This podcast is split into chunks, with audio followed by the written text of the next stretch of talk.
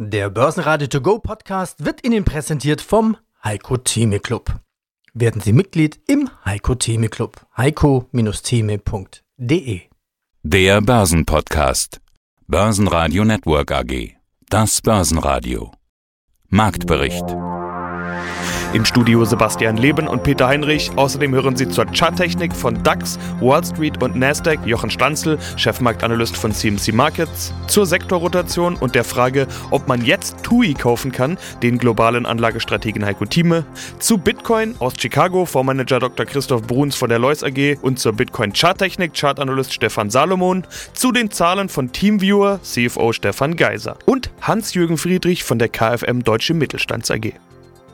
Sie hören Ausschnitte aus Börsenradio-Interviews. Die ausführliche Version finden Sie auf börsenradio.de. Wenn Ihnen der Podcast gefällt, helfen Sie mit, abonnieren Sie uns und geben Sie eine positive Bewertung. Die Freude über den DAX-Rekord von Montag hielt nicht besonders lange an. Der DAX musste vielmehr am Dienstag wieder um die 14.000 Punkte Marke kämpfen. Die gute Nachricht, die Marke hat gehalten. 14.012 Punkte mit minus 0,3 Prozent. Der ATX in Wien verlor minus 0,7 Prozent auf 2.999 Punkte.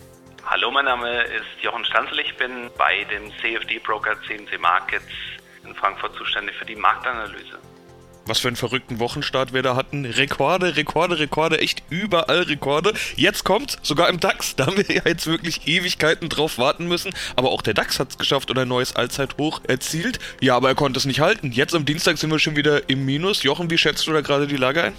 Also wir haben einen intakten Aufwärtstrend im Germany 30 eben, also Germany 30, das ist unser CFD-Name, im DAX natürlich, da ist der Aufwärtstrend intakt. Wir haben jetzt ganz kurzfristig hier, kurzfristig ein Chartbild, ein bisschen so ein Ausverhandeln, wo es jetzt ganz kurzfristig hingehen soll, aber du sagtest es ja schon, das neue Allzeithoch, das ist genau das, was eben die Begeisterung auch der Anleger ein bisschen für zyklische Werte dann doch auch ausdrückt. Wir haben ja gute Nachrichten in Sachen Glyphosat bei Bayer, wir haben die Abspaltung der Lkw-Sparte bei Daimler und das sind eben die Nachrichten, die dann auch den DAX insgesamt nach oben treiben und endlich auch ein bisschen anschließen lassen an die Stärke der Wall. Und die Wall Street ist stark. Da wurden auch überall neue Rekorde erzielt. Unter anderem im Dow Jones. Da war es zwar keine runde Marke, aber er ist erstmals über die 31.300 geklettert. Da hält er sich auch weiterhin, aber auch da sieht es aus, als würden jetzt nicht mehr die Rekorde purzeln und purzeln. Wie ist die Lage an der Wall Street? An der Wall Street sehen wir sehr, sehr starke Quartalszahlen. 81 Prozent der Unternehmen im S&P 500 haben ja, über den Erwartungen gemeldet. Es sieht aber auch hier in Europa so aus, dass eben mehrheitlich diese Erwartungen übertroffen werden. Also das ist gepaart mit dem Versprechen an der Wall Street, dass es eben unter Joe Biden ein großes Konjunkturpaket geben könnte im Umfang von 1,9 Billionen US-Dollar, dass das dann doch kommen könnte. Man versucht da jetzt ein bisschen auch die republikanischen Stimmen im Senat auch zu gewinnen, weil da geht es um so Sachen wie Mindestlohn. Da braucht man eben ein 60-40 Verhältnis, also braucht man zehn republikanische Stimmen. Ob das klappen wird, wird wahrscheinlich oder könnte ein längerer Weg werden, aber es ist zumindest die Bereitschaft da, dass das kommt und dass dann on top noch von dem billigen Geld treibt die Kurse eben weiter nach oben. Und zwar vor allen Dingen die Technologiewerte. Das kennen wir schon. Das beobachten wir seit Monaten, im Prinzip seit einem Jahr, kann man sagen. Seit Corona läuft mindestens, aber auch schon davor. Sieht man vor allen Dingen an der Nasdaq, da gab es keinen Crash und da ging es eigentlich nur aufwärts und aufwärts. Natürlich purzeln auch da die Rekorde. Aber irgendwann wird da die Luft ja auch mal dünn. Wie sieht es denn an der Nasdaq aus? Also die Tech-Werte, das sind die, also wenn man sich ein Alphabet anschaut, äh, mit einem Kurssprung nach oben gegangen, also die Google-Mutter, aber auch die anderen Werte. Eine Tesla hat eine neutrale Konsolidierung zurzeit. Gerade im Wasserstoffsektor geht es weiter nach oben. Also da gibt es viele, viele äh, Sektoren auch im Bereich Impfstoffe. Wenn man sich eine Ocugen anschaut, die seit Weihnachten um 5000 Prozent nach oben gegangen ist, das ist natürlich ein bisschen eine Ausnahme, ja. Aber die Märkte sehen zwei Sachen. Das eine, die Pandemie ist zwar noch da, aber sie kann besiegt werden oder wir lernen damit zu leben und können die Wirtschaft trotzdem weiter wieder anfahren. Janet Yellen, Finanzministerin, spricht dann eben auch von einer Vollbeschäftigung Mitte nächsten Jahres, dass das wieder möglich wird. Also das ist all das und wir haben eben so eine gewisse Sektorrotation. Die findet aber nicht so statt, dass die Tech-Aktien verkauft werden und dann zyklische Werte wieder gekauft werden. Das findet nicht statt, sondern die Leute bleiben in den Tech-Werten, weil einfach die Fundamentaldaten, das Wachstum einfach da ist. Das sind Milliardengewinne, die da geschrieben werden, hochprofitable Bereiche. Es werden einfach die zyklischen Werte noch zugekauft. Und ja, solange das fundamentale Umfeld zusammen mit dem billigen Geld da ist, sieht man eben in den Charts auch keine wirkliche Trendwende. Heiko Thieme, globaler Anlagestratege. Sektorrotation, die wurde ja im November schon mal ausgerufen und das hat man ja auch gesehen, dass eine TUI, die ja heute übrigens, by the way, auch Zahlen hatte, eine Lufthansa, auch eine äh, American Airlines und ähnliche Unternehmen oder generelle Zykliker, zyklische Unternehmen, die ja auch zum Teil getroffen wurden, dass die plötzlich im November, als alles hochging, auch hochgegangen sind, weil man dachte, juhu, der Impfstoff ist da, aber jetzt zeigt sich ja, dass sich das alles ändert. Ich bezweifle, dass im Mai alle wieder in den Sommerurlaub fliegen würden, wie man das bisher gewohnt war. Manche manche vielleicht. Ich will auch gar nicht pessimistisch, ein pessimistisches Bild zeichnen, aber dass dieser Sommer ein ganz normaler Urlaubssommer wird, das stelle ich doch mal in Frage. Also wie lange wird es dauern, bis sich diese Welt wieder normalisiert? Und damit auch gleich die Anschlussfrage, ab wann lohnt sich denn diese sogenannte Sektorrotation, wenn erst im zweiten Teil des Jahrzehnts, in der zweiten Hälfte des Jahrzehnts Corona besiegt sein wird? Sehr gute Frage. Die Antwort ist etwas komplexer. Und zwar, man muss hier, und deswegen ja auch unser Club mit der wöchentlichen Sitzung, die Fluktuation der Kurse nutzen.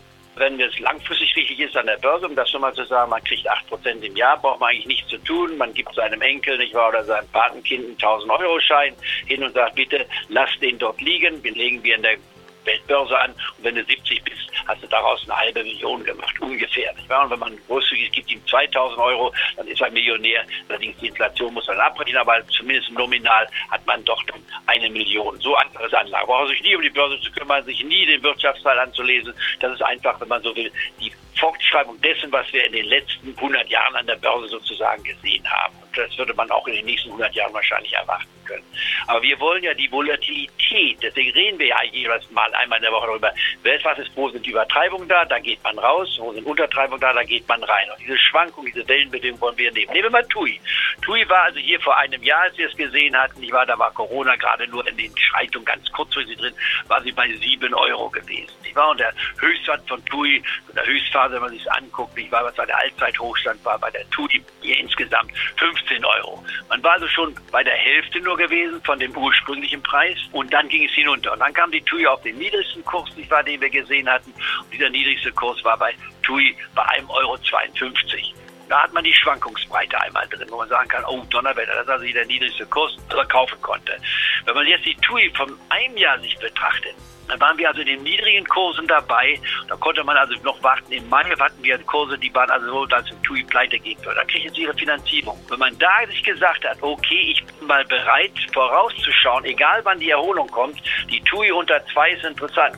Ich hatte sie bei mir, bei meiner Marktprognose auch genannt, da war sie bei 3 Euro oder 3,50 Euro, nicht wahr? Weil sie einfach so stark eingebrochen war. Und zwar mit der Überlegung vom kürzlichen äh, Niveau von 7 Euro her. Man sagt, wenn eine Aktie also 70 bis 80 Prozent fällt, und das ist bei 1,80 der Fall gewesen, da war man also 75 Prozent gefallen, dann kann man schon mal dort investieren mit einer kleinen Summe. Wenn man das gemacht hat, um das nochmal zu repetieren, da waren wir im Mai, nicht wahr? Ende Mai, Anfang Mai gemacht, Ende Mai hatte man daraus 100 Prozent. Ja, herzlich willkommen. Mein Name ist Stefan Salmon, Autor des Buches, das große Lehrbuch der Chartanalyse. Gehen wir verschiedene Chartwerte durch. Bitcoin, die Rakete. Nachdem jetzt selbst Tesla in Bitcoin investiert, wo steht Bitcoin jetzt? Wir haben eine sehr schwankungseinfällige Börse heute. Im Moment, jetzt aktuell 11 Uhr, stehen wir bei 46.400 US-Dollar. Wir standen allerdings heute Morgen auch schon mal knapp über 48.000 Dollar. Das heißt, wir haben doch eine sehr starke Volatilität im Wert. Aber man muss das ganz einfach sehen. Wir hatten im Prinzip von der Chartanalyse schon ein Kaufsignal Anfang Februar, als wir so über die 35.000 angestiegen sind. Da haben wir einen Abwärtstrendkanal nach oben verlassen. Aber so ein erstes Kursziel aus diesem äh, Trendkanal, das lag so bei 45.000 Dollar, das haben wir natürlich jetzt abgearbeitet. Aber wir haben ja eine sehr starke bullische Grundstimmung. Demzufolge dürften Rücksetzer eher aufgefangen werden. Also so im Bereich 42.000 bis 40.000 Dollar kann man hier von einer sehr starken Unterstützung ausgehen. Ja, und für die Superbullen ist das Kursziel die Oberkante eines langfristigen Aufwärtstrendkanals und diese verläuft derzeit bei etwa 65.000 US-Dollar. Das heißt, da wäre also tatsächlich noch Luft nach oben. Ja, dann ist schon die Frage, der Tesla-Aktie kommt da bald die 1000 US-Dollar-Marke. Wenn jetzt Tesla 1,5 Milliarden US-Dollar in Bitcoin investiert, dann kommt die Buchhaltung und sagt, äh, Chef, unter welchem Kostenblock soll ich das buchen? Dann muss der Chef doch sagen, Marketing, oder? Das ist doch eine reine Marketingmaßnahme. Ja, vielleicht auch, vielleicht auch unter, unter, unter einem neuen Buchungsposten unverantwortlicher Börsenspekulation oder keine Ahnung.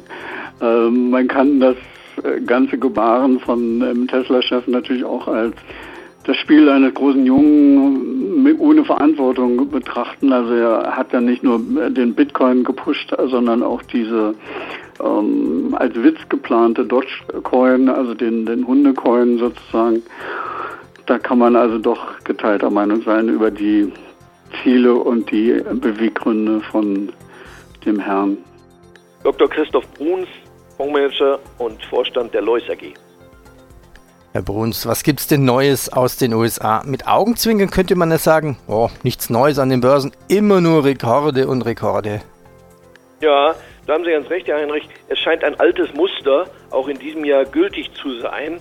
In zweifacher Hinsicht. Erstens, die Technologiewerte führen abermals den Zug an an der Börse. Und zweitens, genau wie im letzten Jahr, kommt die Börse zu einem sehr guten Jahresstart. Nun erinnern wir beide uns ja sehr wohl, dass das letzte Jahr keineswegs so harmonisch ausgelaufen ist oder zwischenzeitlich gelaufen ist, wie man das anfangs gedacht hatte. Vielleicht ist das dieses Jahr ganz ähnlich. Eins ist aber klar, es gibt im Hintergrund ja viel Neues.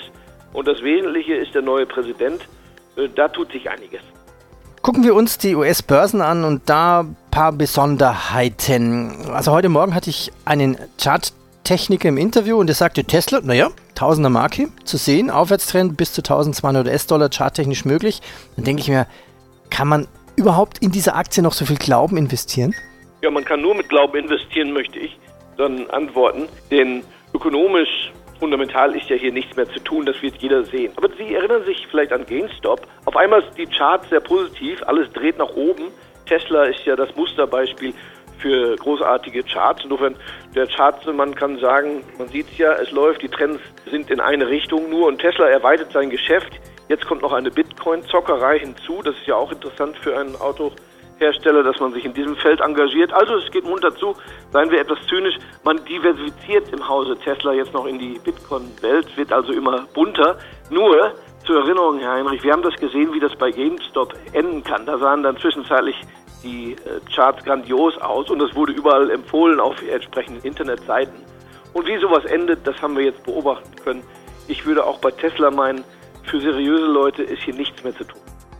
Stärkste Gewinner im DAX waren Delivery Hero mit plus 2,5%, die eine Gegenbewegung zeigen nach den Kursverlusten der letzten Tage. Ebenfalls zulegen konnte Adidas mit plus 1,9% und Heidelberger Zement mit plus 1,2%. DAX-Verlierer waren Covestro mit minus 1,6%, Infineon mit minus 1,8% und Schlusslicht wie schon am Vortag RWE mit minus 2,8%. In der zweiten Reihe verloren Unterhaltungselektronikhändler Economy nach Zahlen mehr als 6%. Grund ist ein schwacher Ausblick. Reisekonzern TUI verlor Corona-bedingt 88% des Umsatzes in Q1. Unter dem Strich blieben 803 Millionen Euro Verlust. Die Aktie verlor 4,2%. Ja, hallo, Herr Heinrich. Gerne stelle ich mich kurz vor. Stefan Geiser, bin Finanzvorstand bei Teamure seit circa dreieinhalb Jahren, bin Mitte 40, verheiratet, drei Kinder, komme aus dem badischen Freiburg. Das hat sich nach Göppingen verschlagen, die letzten 20 Jahre in meiner Karriere eigentlich die meiste Zeit verbracht in der Softwareindustrie, die viel Erfahrung im Enterprise-Software-Geschäft, also im Großkunden-Softwarevertrieb sozusagen, für mich da sehr heimisch und war immer angezogen von der Dynamik in der, in der Softwareindustrie und seitdem seit Ende 2017 bei TeamViewer. TeamViewer, den meisten bekannt durch Fernwartungssoftware und auch Technologie zur Digitalisierung von Arbeitsprozessen. Was das genau ist, dazu kommen wir gleich noch. Starten wir mit dem Umsatzrekord. Heute gibt es ja die vorläufigen Zahlen 2020. Rekorde im Umsatz von plus 44 Prozent, 460 Millionen Euro. Marge fast 60 Prozent.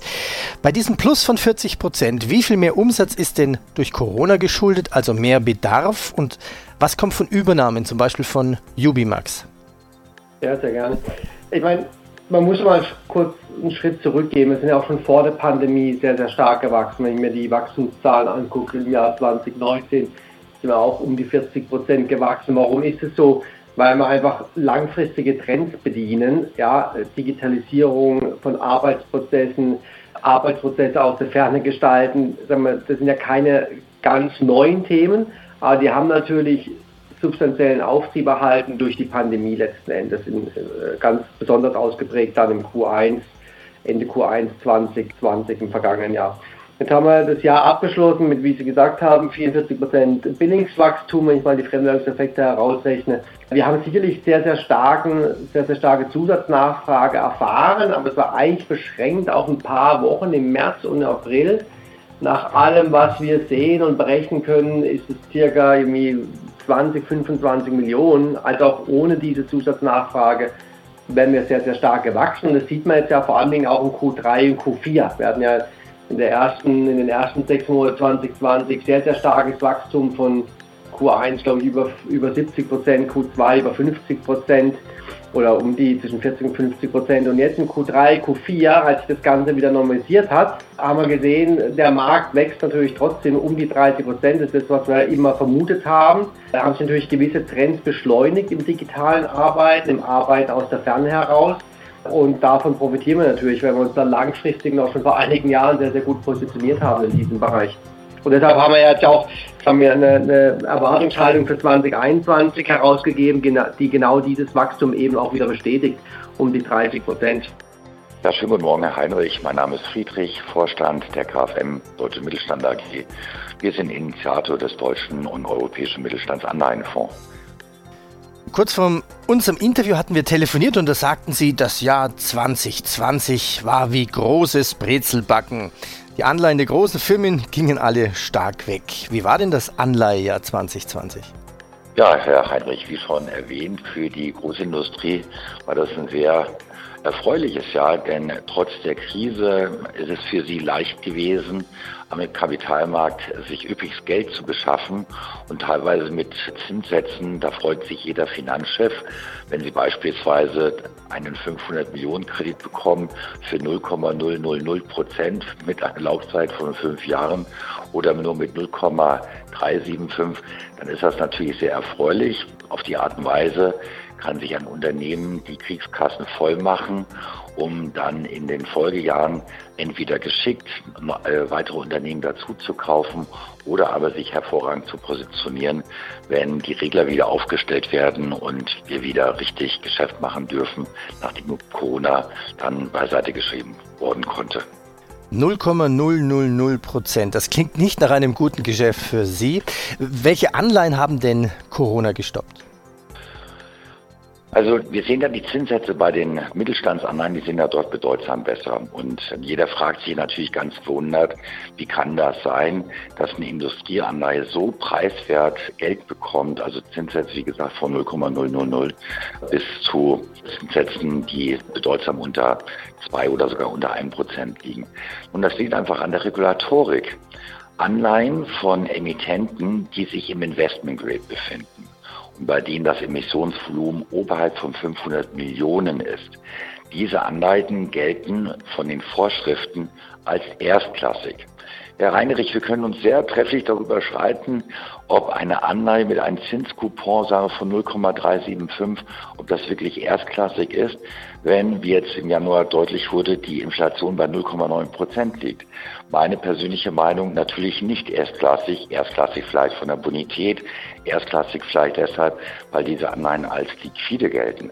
Da greifen wir dann doch lieber zurück auf Anleihen aus der zweiten Reihe, sprich Anleihen von mittelständischen Unternehmen, die sehr erfolgreiche Geschäftsmodelle betreiben und Zinscoupons bezahlen können zwischen 5 und 6,5 Prozent, manche sogar noch besser. Nehmen wir noch eine US-Aktie für die technische Analyse. Amazon. Jeff Bezos tritt zurück. Okay. Endet damit die Erfolgsgeschichte der Amazon-Aktie? Nein, nicht unbedingt. Also Amazon ist ja sehr, sehr gut aufgestellt. Die Corona-Krise hat dann viele Dinge weiter befeuert, die Amazon im Prinzip in die Hände spielen. Charttechnisch sehr interessant. Wir haben seit dem März 2020 eine sehr starke Aufwärtsbewegung. Wir haben jetzt so ein bisschen eine abwartende Haltung seit August 2020. Diese abwartende Haltung, diese Konsolidierung können wir jetzt in ein symmetrisches Dreieck pressen. Dieses symmetrische Dreieck als Chartmuster ist in der Regel sehr aussagekräftig, wenn es dann verlassen wird. Und wir haben hier auch von den Wochenkerzen eher die Chance, dass es nach oben verlassen wird. Also äh, sollten wir hier zum Beispiel in Anführungszeichen ein neues Jahreshoch bekommen, hätten wir eher die Chance, dass wir so in Richtung 4.000 bis 4.200 US-Dollar ansteigen und unerwartet wieder erwarten. Negativ wäre es, wenn wir aus dem symmetrischen Dreieck nach unten ausbrechen. Das heißt also zum Beispiel auch unter das Tief vom Januar fallen, unter die 3000 fallen, dann hätten wir doch eine sehr starke Korrektur zu erwarten. Aber das äh, negative Szenario ist im Moment etwas unwahrscheinlicher als das positive. Börsenradio Network AG Marktbericht Der Börsenradio To Go Podcast wurde Ihnen präsentiert vom Heiko Theme Club. Werden Sie Mitglied im Heiko Theme Club. heiko-theme.de